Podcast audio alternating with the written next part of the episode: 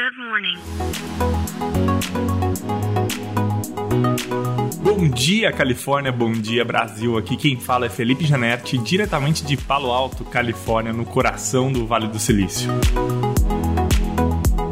Hoje é sexta-feira, dia 14 de abril de 2023. Elon Musk há algum tempo vem criticando muito a inteligência artificial e trazendo os riscos que ela pode ter para nós como sociedade. Nas últimas semanas, ele criticou duramente e pediu numa carta aberta que fossem estopados aí todos os projetos de AI, inclusive o ChatGPT da OpenAI, que é a empresa que o Elon Musk cofundou há alguns anos atrás e que, por estar insatisfeito com os rumos que a empresa estava tomando, ele resolveu sair da empresa. Bom, o curioso é que agora, após todas as críticas e pedir com que parassem né, os desenvolvimentos de inteligência artificial, o Elon Musk vai desenvolver sua própria inteligência artificial no Twitter. O Elon Musk fez a compra de 10 mil GPUs da NVIDIA, que são aí uh, placas utilizadas para treinar aí a inteligência artificial. Cada compra dessa vale centenas, milhares de dólares.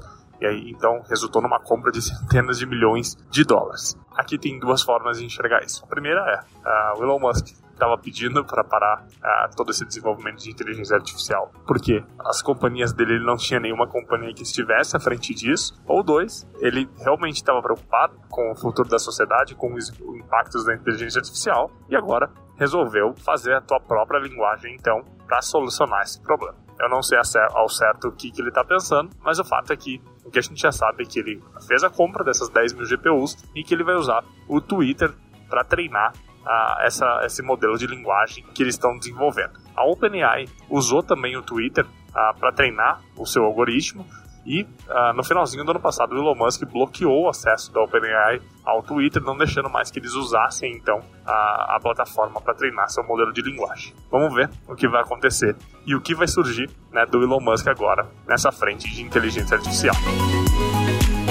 Então é isso, a gente fica por aqui. Semana que vem tem mais. Tchau.